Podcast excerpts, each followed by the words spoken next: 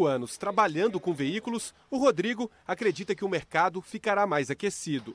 Com mais vendas de carros novos, mais usados são negociados também. Havendo mais carros circulando, nós dos seminovos, nós vamos ter mais oferta. É positivo para todo mundo. Até para vocês, consumidores, nós vamos ter mais opção. É tentar adequar o nosso estoque para continuar com essa vantagem diante do zero. Né? A redução dos impostos anunciada pelo governo prevê que os carros zero quilômetro, com valor de até 120 mil reais, fiquem de 1,5% até 10,9% mais baratos.